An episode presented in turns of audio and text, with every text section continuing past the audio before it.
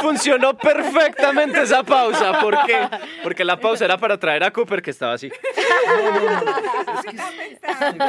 He dicho muchos nombres y muchas vainas que para mí ni idea. No, pero, Pero bueno, no Cooper, importa. va. Todos, todos teníamos una tarea Sí, y era hagamos. traer un experimento. Entonces, A va, mí usted- no me pusieron esa tarea, ¿cómo No, así? pero usted es la invitada. Usted estaba aquí en el paredón. Ah, ok, aquí ok. A, a- a lo que saliera. Ok, No, ok. mentira, no. Pero, pero Cooper, entonces, no, cuéntanos tú qué, qué viste no, o qué no, encontraste. soy- sino que estoy como...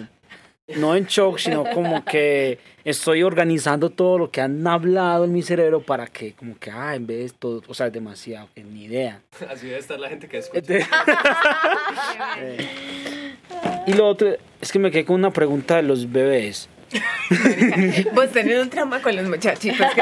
Hablemos. Con los monstruitos. No, no, ya, ya quiere el niño. Hablemos, No, hablemos. no. Eh, Entonces, el bebé desarrolla... Hay neurotransmisores, según tú dijiste ahorita, en el corazón y en el cerebro. Hay neuronas, mi amor. Neuronas. El neuro... La neurona es la, la célula que tiene Sí. como unos deditos. Sí.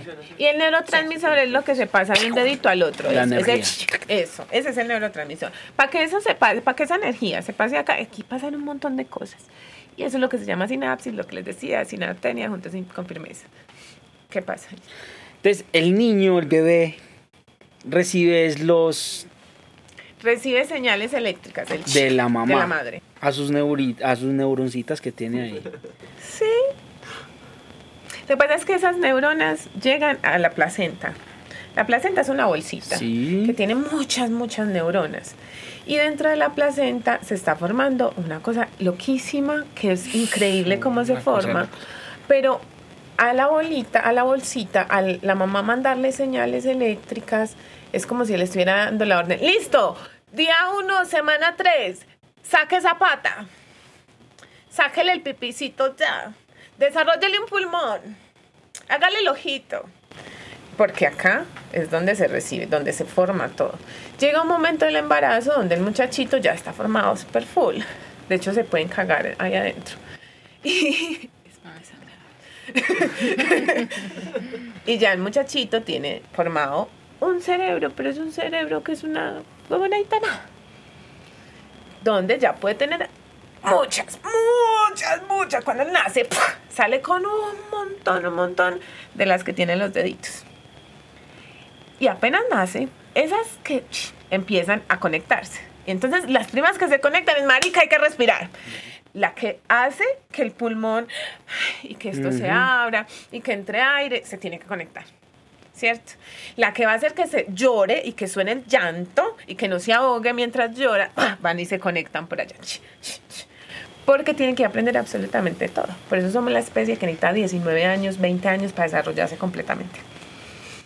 Pero yo sí quiero hacer una claridad Pero eso de no algo. va- Bueno, no, ya- eso ya lo decidiremos después. Pero sí quiero hacer una claridad porque ahorita están mencionando que tenemos neuronas en el cerebro y en el corazón. En el corazón hay neuronas.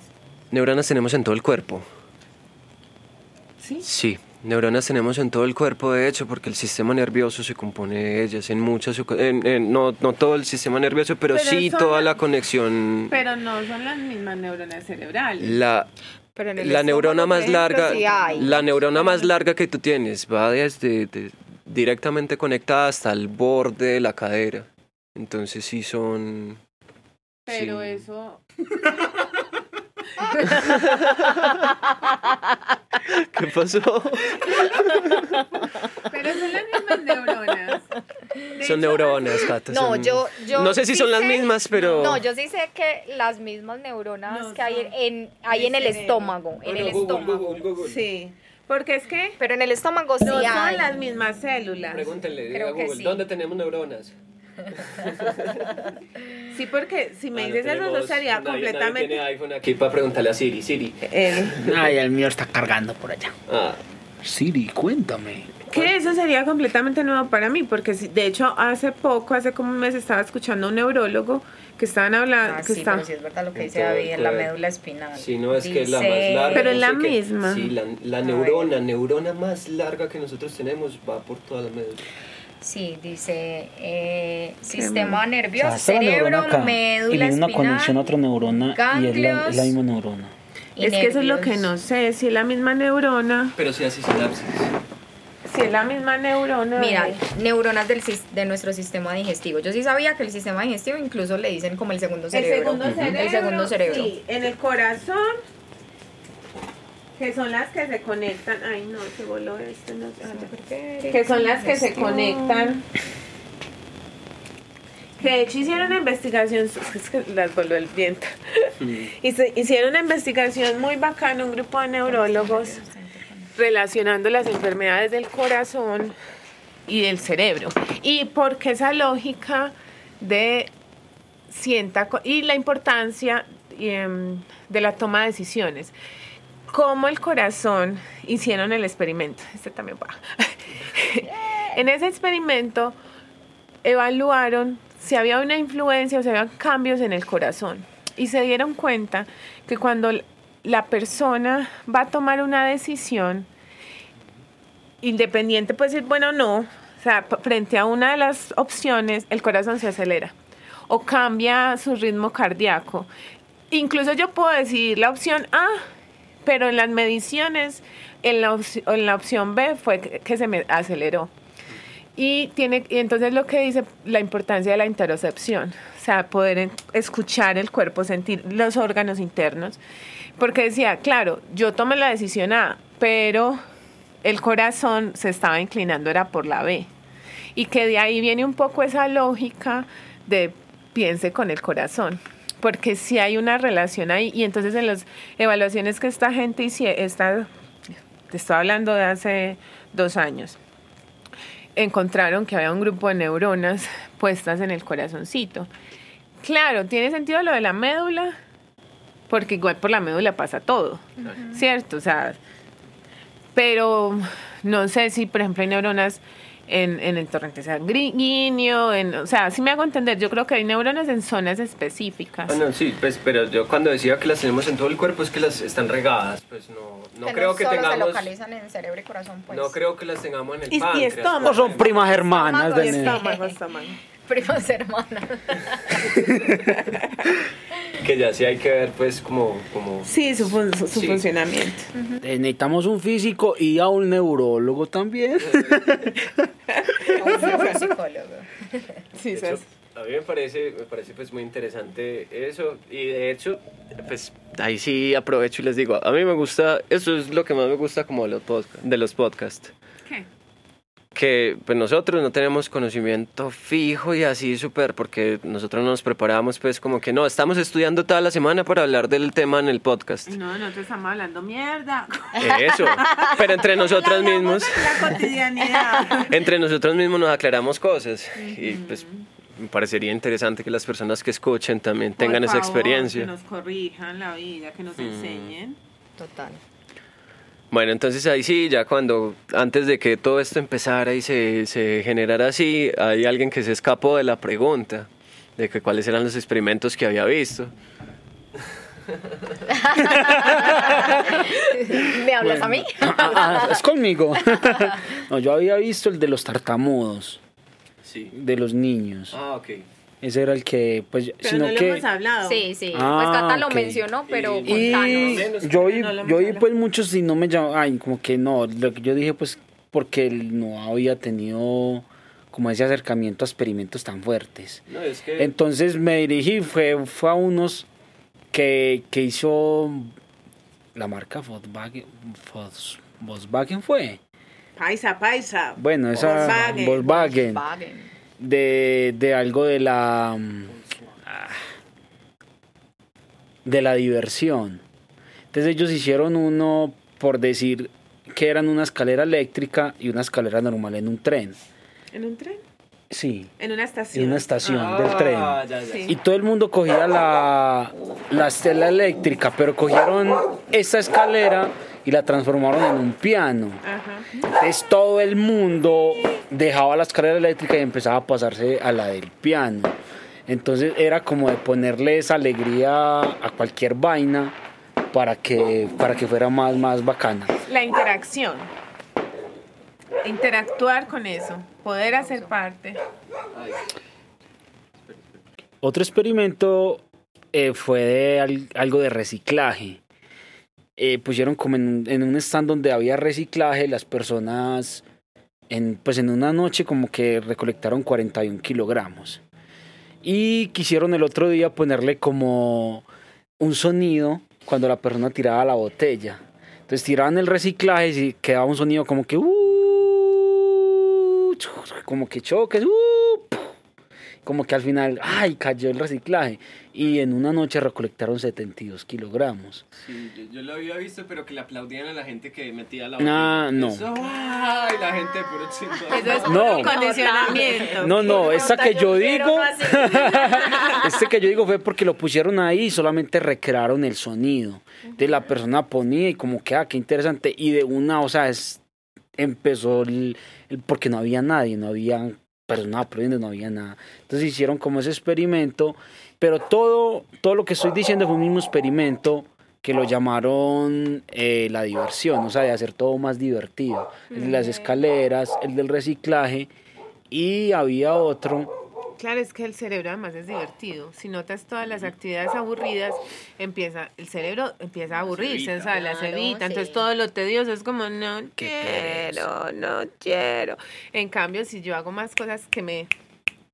Eso hace que lo haga más fácil, más divertido, como lo llamas, pero es finalmente un condicionamiento. Dejémoslos así, pues yo vi muchos más, pero esos fueron los que los que Voy me gustaron. El experimento de, del tartamudeo que hemos mencionado un par de veces. Exacto, y no lo hemos contado. Resulta que por allá en el 39, dos parceros que se llaman Wenden y Tudor. Ellos cogieron a unos huérfanos, y aquí viene, volvemos al tema de la ética, pero como es 39, pues no se veía tanto así. Entonces cogieron, creo que fueron 22 huérfanos, no les aclararon que era un experimento, se les dijo algo así como que iban a hacer una terapia de lenguaje y los separaron en dos grupos. Los chicos que sí tenían dificultades de tartamudeo y los que no. Y eran, los chicos estaban, las edades de los chicos eran entre los 7 y 15 años. Tal grupo que no tenía dificultades en el lenguaje, en la producción del lenguaje, se les empezó a decir que sí, que esos eran indicadores, que iba a hablar tartamudo y empezaron a llenarlos de miedos y inseguridades hasta tal punto que los chicos empezaron a hablar mal. No al extremo de tartamudear, pero evitaban hablar, no hablaban en público, ni siquiera hablaban con amiguitos. Y los que les decían que sí, que le están haciendo bien, sí se notó una mejoría. Pues eran huérfanos, nadie iba a pegar el grito. Resulta que en el 2007 les hicieron pagar a los seis que quedaban vivos, porque quedaban vivos seis, de a millón de dólares para compensar. Porque hay- No. Obviamente no, porque muchos decían, pues hablaban de los traumas que se les a la vuelta. Da mejor calidad de vida en cuanto a lo material, pero es que la calidad que perdieron Claro. en cuanto a la formación. Sí. Cierto, exacto. Y muchos decían eso, o sea, eso les, les generó inclu- incluso fobias sociales, lo que hablamos de. Entonces ese es el famoso experimento de, del tartamudeo. No mencionamos el más común, que hay películas que todo el mundo conoce, bien pueda vayan y lo buscan, el de Stanford, que todo el mundo ya lo conoce, ya la, sí, el de la cárcel. Pero bueno, ya también un poco para cerrar, eh, la idea de, de contar este episodio, de traer como esto, este tema, este episodio, es porque yo tenía dos que me, me hubiese gustado como que trabajáramos un poquito más a fondo, pero se los voy a contar ya y quiero que me digan de pronto qué opinan de ambos, ¿cierto?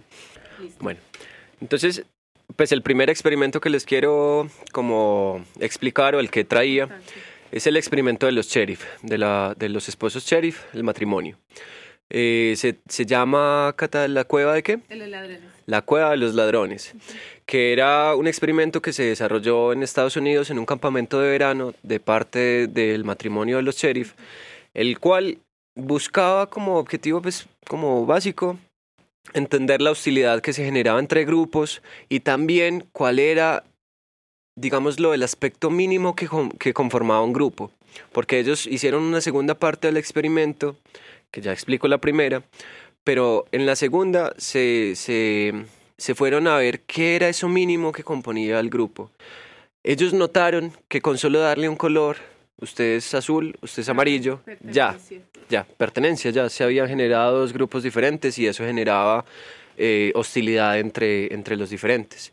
Y bueno, la primera parte del experimento, que era como el fuerte, era entender la hostilidad que se generaba entre los, entre los grupos. Entonces separaron dos, dos grupos de niños. A ver, no, primero, me devuelvo.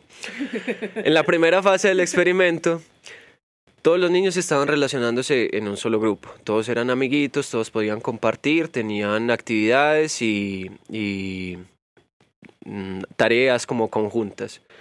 Se hicieron amiguitos, dejaban que se relacionaran entre ellos, niños sin ningún tipo de distinción de eh, eh, raza o, o cultura. No, era un grupo heterogéneo de personas, pues eh, al azar.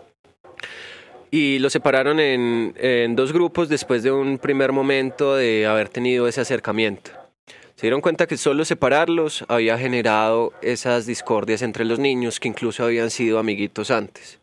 Entonces, como viendo también parte de ese primer experimento es que yo les pregunto, pues primero qué piensan del experimento, ¿cierto? ¿Qué, qué, qué les evoca como este punto en particular? Y segundo, era una pregunta también como llevándolo a un campo más de lo que vivimos cotidianamente. Y es que estamos en grupos en todo, grupos políticos, grupos de fútbol, eh, equipos o bandos. ¿Y qué podemos entender o qué podemos sacar de tomar esos partidos? ¿O cómo piensan ustedes que podríamos también, como no solamente saber como, ay, es que sí, hay un montón de experimentos eh, sociales o psicológicos que se han hecho ya, pero ahorita lo mencionábamos, habíamos aprendido de ellos, o sea, a modo de reflexión, ¿qué podríamos sacar de un experimento así? Eh, a mí se me viene a la mente, pues eso que mencionaste, el tema de, de los barristas, y que es algo que han trabajado mucho eh, y pues que se ha avanzado, pero todavía es complejo, pues como, como ese tema de, de llegar al punto de dar la vida por un color por un equipo, ¿cierto? Eh, y yo creo que ahí también habría que mirar más que el grupo, como vos decías, como que hay entonces en esa individualidad del sujeto, ¿cierto? Porque llegó a ese punto de identidad de este grupo, ¿qué me, ¿qué me da este grupo que yo como individuo no puedo tener si no hago parte de? Y yo creo que eh, me quedo pues como con esa pregunta, no le doy respuesta, aquí aquí conversemos. Yo creo que hay un asunto ahí que tiene que ver con la pertenencia, ¿cierto? Somos seres sociales, necesitamos pertenecer al grupo. Estar en grupo nos permitió la supervivencia como especie. Entonces nosotros, al hacer parte de, y de hecho eso empieza a formarse en la adolescencia, empezamos a crear lealtades con el clan, ¿cierto? ¿Para qué? Para mantener mi supervivencia. Si hago parte del clan, mi especie, mi descendencia, mis genes se mantienen. Y, obvia- y nosotros pues seguimos siendo esos animales que nos estábamos pasando de continente a continente. Entonces, al estar en un grupo, para sentir que pertenezco, que hago parte de, yo necesito ser fiel al grupo. Y en la fidelidad al grupo, eso va a implicar que yo proteja mi grupo. Y pues ya viene un asunto ahí ya cultural, ya que hace que yo vaya y meta una puñalada por mi camisa, ¿cierto? Pero es porque estás irrespetando mi bandera, es decir, estás irrespetando mi grupo, mi clan, mi supervivencia. Todos necesitamos pertenecer. Si yo no pertenezco al grupo, entonces empiezo a hacer cosas para pertenecer al, al grupo, aunque incluso viole mis principios.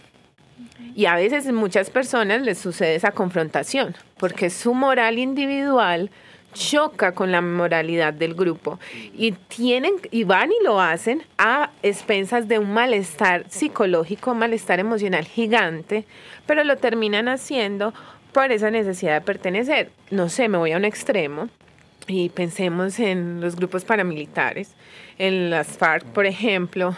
Yo he tenido la fortuna o la desdicha, no sé, de tener acercamiento a los procesos formativos de estas personas. Eh, tuve una- contacto con una persona que estuvo en los dos grupos y me hablaba, por ejemplo, de, son formaciones diferentes, pero cómo ellos los, entre comillas, deshumanizan en ese proceso de formación para que puedas pertenecer, eh, llevándolos a asesinar, a torturar, y entonces como ellos te van contando lo que implicó para ellos degollar a alguien, cortarle los dedos a alguien, esos, esos principios que chocaban, pero si yo no lo hacía, no hacía parte del grupo, por un lado, pero también había sujetos que si no lo hacían su vida corría peligro, ¿cierto? Todo tiene también un asunto de pertenecer. Ya llega un punto en que yo me mimetizo con el grupo y entonces aquí estoy protegido y fue puerca, vamos con lo que sea. Creo que tiene que ver con eso. ¿Qué pasa? Hay sujetos que pues han hecho un proceso de interiorización diferente, que se piensan quizás un poco más en otros aspectos, que ponen sus valores personales sobre los valores del grupo y logran desligarse de ese deber ser que le impone el grupo. Y van y buscan otro grupo, pero siempre vamos a buscar un grupo, siempre vamos a buscar un grupo.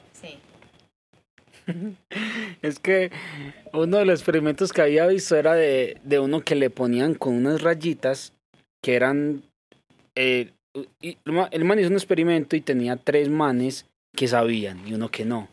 Y ponía unas rayitas y decía cuál es la más grande y todos decían que era la otra. Entonces tiene, o sea, entonces y la persona, todos tres respondían que era la barrita, pues, y el man como que, pero es que no es, o sea. ¿Cuál era la, la lógica del experimento? Es que hay unas líneas A, B, C y D supongamos, las líneas A, B y C, D son del mismo tamaño y la línea D es más pequeña. Se les pregunta a los participantes que escriban en una hoja la letra de la línea que es más pequeña. El sujeto del experimento que no sabe que es, cómo funciona el experimento, escribe D. ¿Por qué? Porque yo estoy viendo que la D es evidentemente más pequeña. Pero cuando es el momento de todos contestar, como los otros, el, el, el, experimentador les pide a los otros primeros que hacen parte de la trampa que den su respuesta. Entonces, la mayoría dice A, uno dice B, y él es el único que tiene D. No, pero todos, todos dicen A. pero hay unas, hay unas también, bueno, eso lo han replicado mucho. Pero entonces todos dicen A y solamente él tiene la D. Entonces, la mayoría, y ahí es que tiene que ver Super Cooper eso, porque tiene que ver con lo que mm, hablábamos ahorita, el que se logra salir de eso, defender sus valores. La mayoría termina diciendo A, aunque en el papel tenga D. ¿Por qué? Porque si no, hay algo malo en mí. Si todo el grupo. Está si todo el grupo está diciendo A es porque hay algo malo en mí y se quedan con la D. Muy pocos participantes sostuvieron su D y dijeron como, no, no, no, espere. Aquí pasa algo, si yo soy mal no importa, pero yo voy a sostener que es la D. De hecho, de hecho vamos a subir un fragmento a Instagram de ese experimento porque es súper, eh, es muy charro ver la cara de la gente cuando los otros empiezan a responder mal, que se dan cuenta como, ¿qué, qué es esto? ¿Qué, ¿Qué, pasó? Y empiezan a dudar, de, decir como, ¿qué carajos? Estoy mal. Y eso es muy teso porque, porque entonces si yo hago parte de un grupo, que va completamente en contra de mis valores o estoy tratando de hacer parte de ese grupo, como yo empiezo a tratar de imponerme cosas para ser parte de eso que es el deber ser. Y ahí es como, puede poder cambiar autoviolación. Cómo las personas entramos en crisis cuando empezamos a imponernos valores que no son propios. Eso es muy complejo. Muy triste además. Sí. pero yo creo que todos hemos pasado por eso. O sea, en algún momento hemos estado en un grupo y como, hey, no, todo el mundo está alzando la mano con esta respuesta. Yo, pensé que era la otra, pero yo la voy a alzar. Yo creo que es algo muy cotidiano. Yo pasé, yo pasé eso a los 18. Imagínense que yo trabajaba en un call center. Buenas tardes, le habla Catalina Ortiz. Así, voz de porno. Entonces, mi grupito era así el grupito faracho, pues ya no sé cómo le dicen los adolescentes a eso. Entonces era así, o sea, Dios, yo toda la ropa la compraba de marca, hasta los calzones, todo, hasta ah, horrible, gas, gas, gas, gas. Fruta fresca. Fruta fresca, americanino, todo eso. Ah, sí, horrible, una cosa súper horrible. Y entonces, claro, ese periodo de transición, de esa, cuando ya el cerebro está terminando de desarrollar, evaluación de riesgos, todo el cuento. Y ese año me dieron vacaciones a la vez que a una de las amiguitas. Ah, bueno, entonces farriaba parejo. O sea, farriaba, a veces llegaba todavía dormida al trabajo. Pero me iba bien en la universidad y respondía a mi trabajo. Mis notas siempre fueron 100 porque tenía que ser 100 para poder mantener mi día de descanso. Yo necesitaba ese día de descanso para poder... Y elegir el turno para poder estudiar. Entonces nos fuimos para Bogotá. Yo no conocía Bogotá. Y lo único que hice en Bogotá fue farrear. Yo no conocí una calle de Bogotá de día. Solo era farra. O sea, farra así, de salir a las 10 de la noche. El primo de mi amiguita André llegaba y nos decía, niña, salimos en 10 minutos, en, una hora. Y ahí mismo las que se paraban a maquillarse, a arreglarse en el pelo, así, súper seba, súper divis, todo. En una de esas fiestas entramos a una discoteca, sí, la más exclusiva, no sé qué. Y en esa época, está hablando de hace años, es en serio. La gente podía fumar adentro de los bares, todo. Y en esa época, me acuerdo, sí, estábamos disque en la zona VIP, todo el- ay, me ofrecían picarme la pepa en, la- en el vaso, me ofrecían marihuana, me fui a acompañar a una al baño y la otra metiéndose la raya, ¿quieres, quieres? Y yo como, ay, no, tranquila, ya lo hice. Ma- Mantuve siempre el límite ahí. Eh, porque claro, si le digo, no, es que yo no hago eso, imagínate la reacción del otro. Pero yo le dije, no, es que me acaba de meter un pase, entonces todo bien. Ella, no, pero no quieres repetir. Y yo era como, no, muchas gracias. Claro, porque cuando yo le diga, no, yo no hago eso, imagínate, la pelea.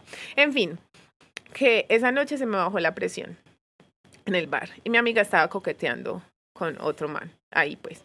Y yo era cogiéndole la manito. Y yo, André, André, André. Parce, y quedé así colgando cuando volví. Y yo, marica, ni siquiera te diste cuenta que me fui. y ella por allá. Es que no, hace de cuenta, eso se siente cuando uno está en un vuelo que no sé que yo no las pelotas.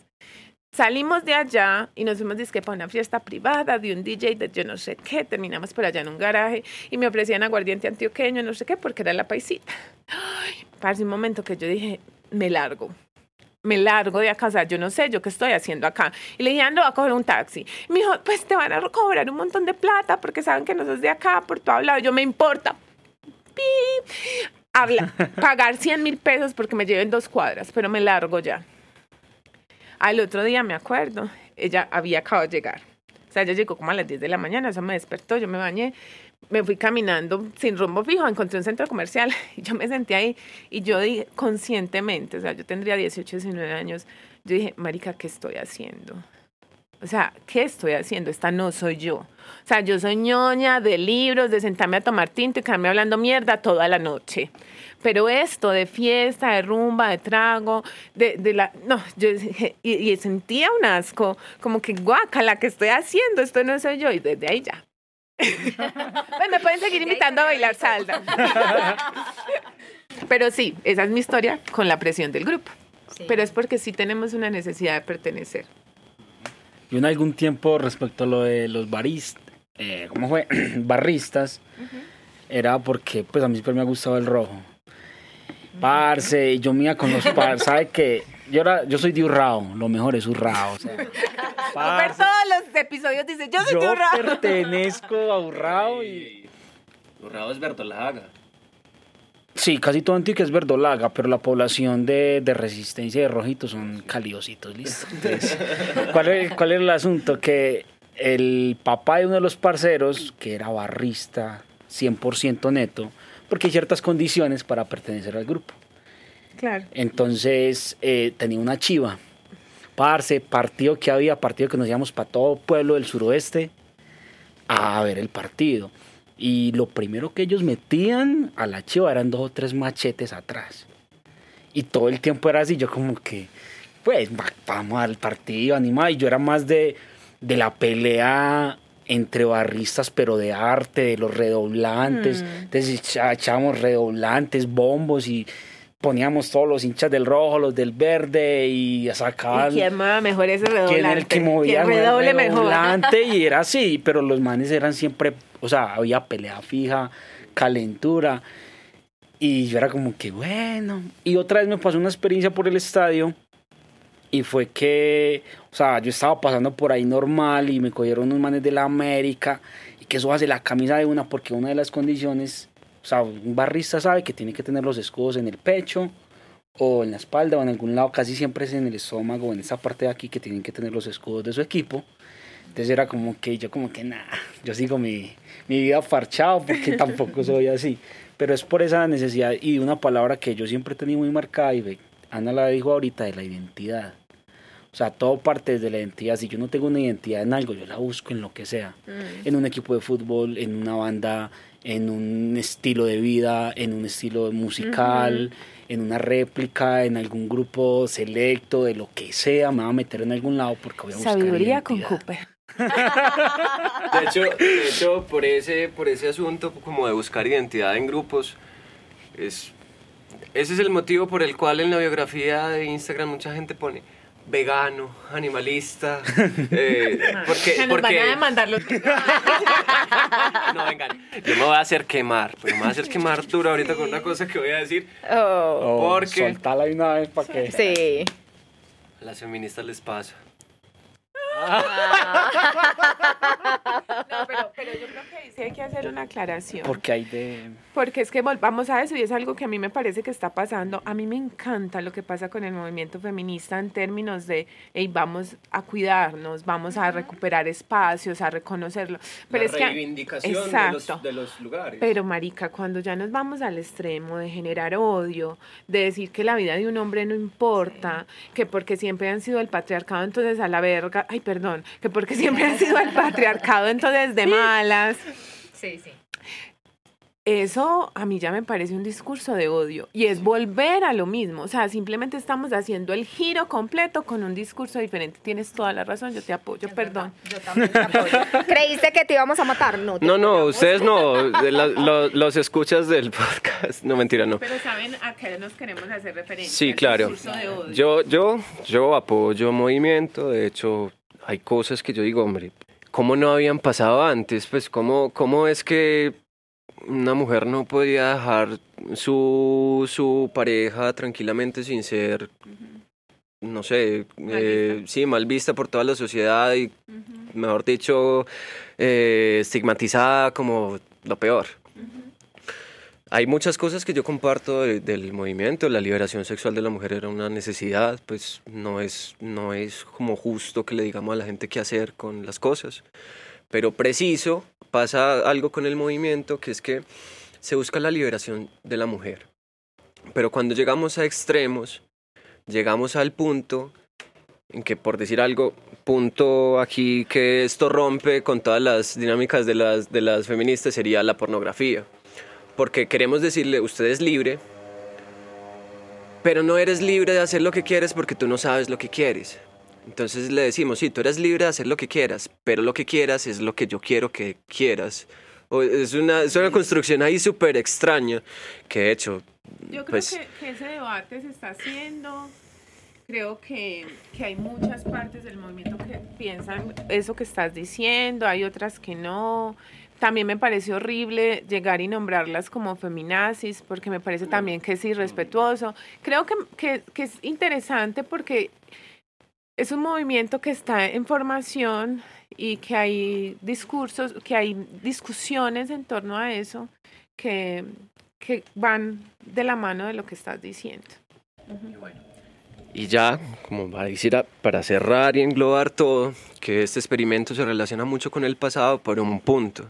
Porque es que en el pasado estábamos hablando de que nos, nos identificamos con un grupo y un grupo tiene una autoridad sobre lo que hacemos. Pero ahora el experimento sería la autoridad. ¿Qué hace la autoridad sobre nosotros? Y ahí mencionaría el experimento de Milgram, un experimento muy famoso que se ha replicado varias veces. En la primera versión era una persona que separaban de otra. A ver, ellos se conocían cuando les estaban entrevistando y supuestamente les asignaban los papeles. O sea, tú vas a ser el que recibe las descargas eléctricas y tú vas a ser el que las propina.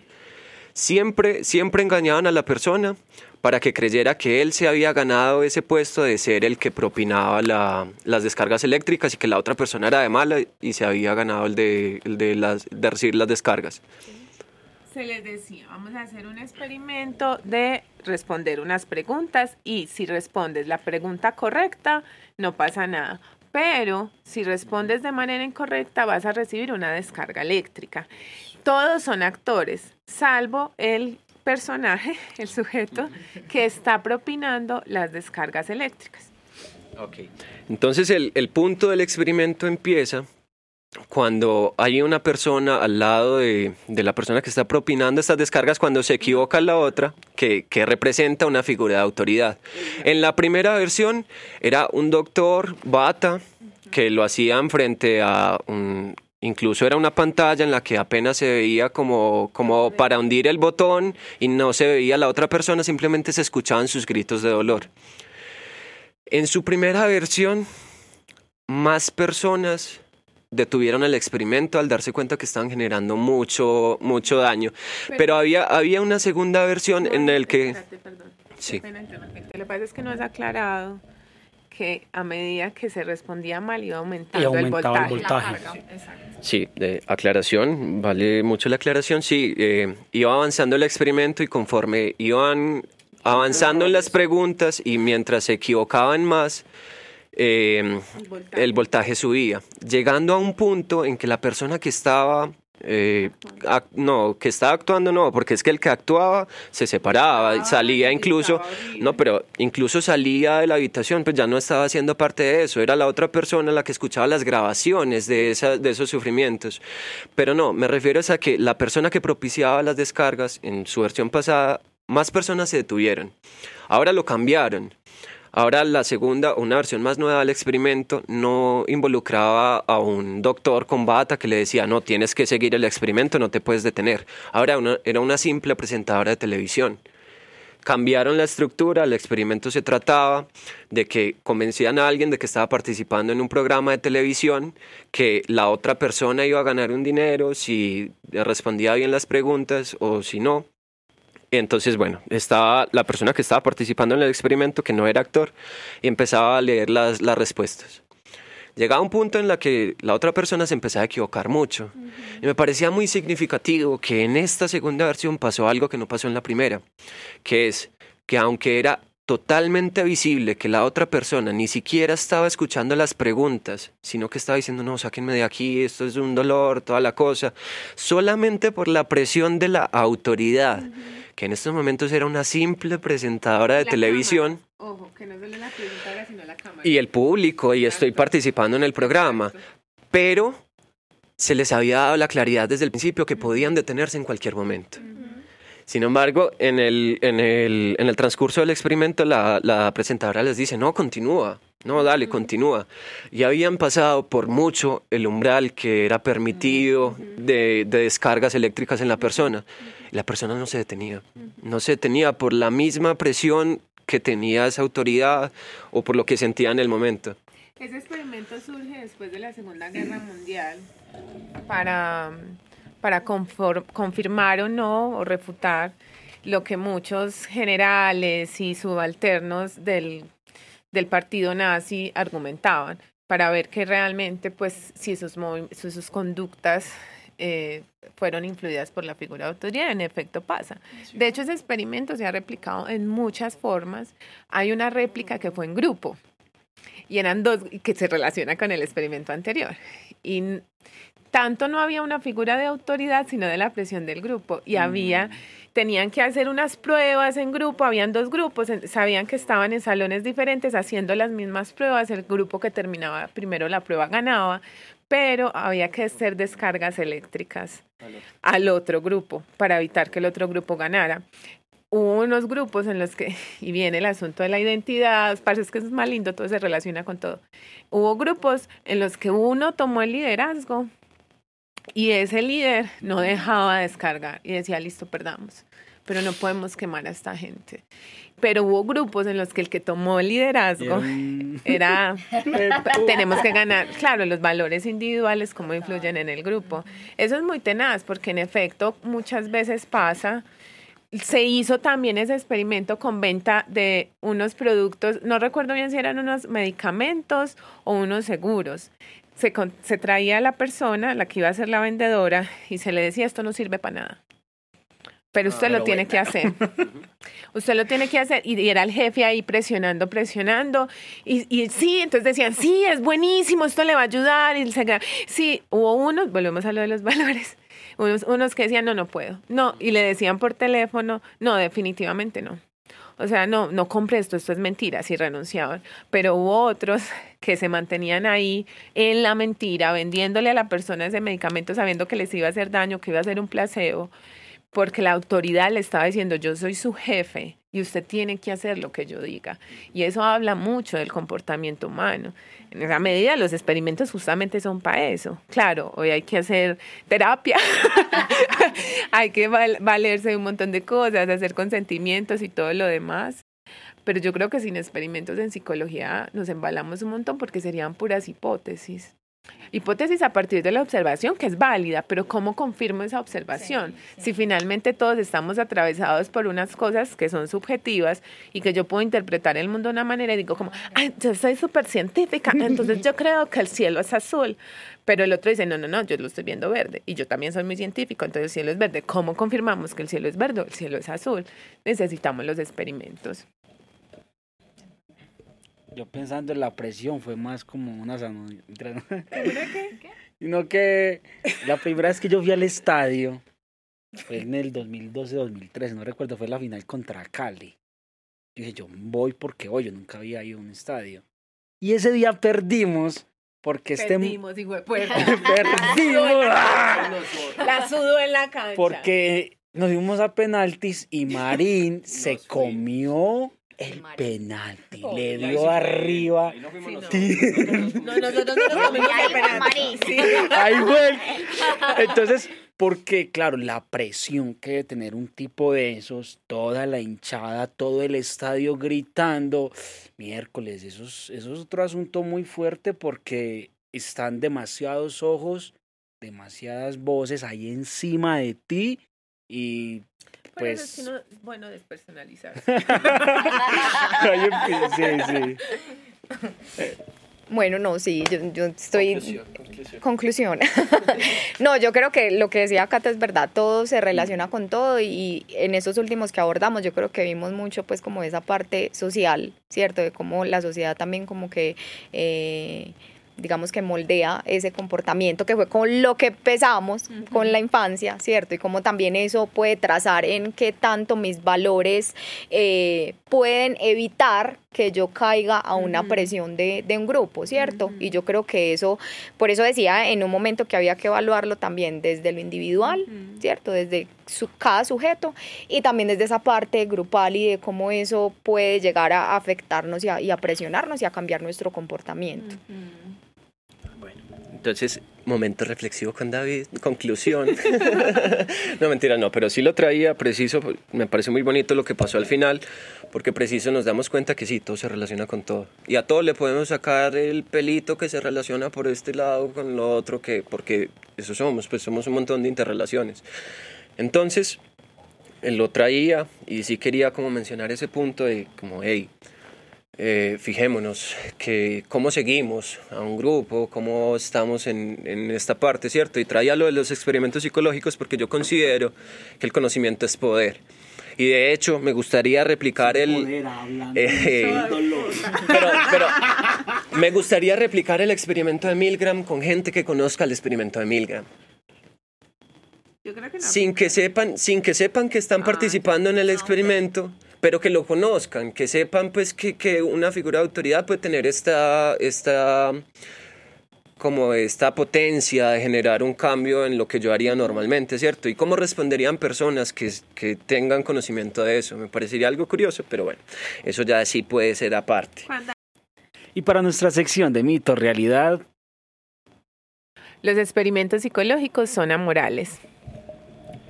Y bueno, y para la respuesta de ese mito de realidades de hoy es mito, porque no todos los mitos eh, involucran, eh, porque no todos, porque no, no todos los experimentos involucran ese aspecto ético-moral tan fuerte. Pues hay experimentos muy simples como ver si eres capaz de contar el número de pases de un balón sin notar que un mono o alguien vestido de mono pasa por detrás.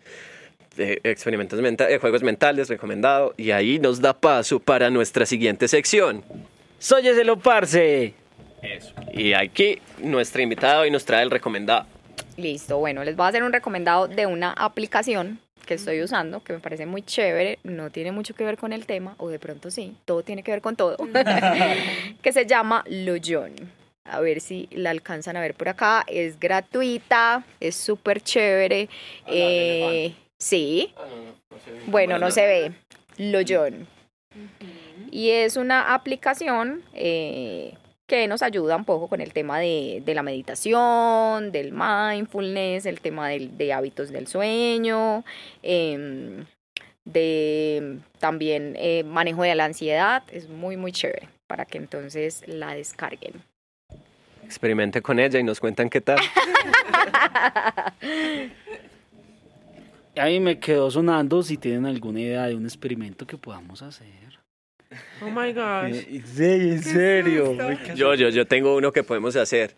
Nos vamos a Parque de Río, los cuatro, y nos ponemos a ver para arriba, a un árbol.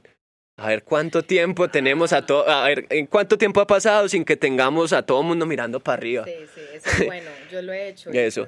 Hasta que sale, a- hasta que salga el niño diciendo, ay, míralo, míralo, ya lo vi. bueno, muchachos, no, muchas gracias por haber participado en este episodio de hoy, por haber seguido el tema.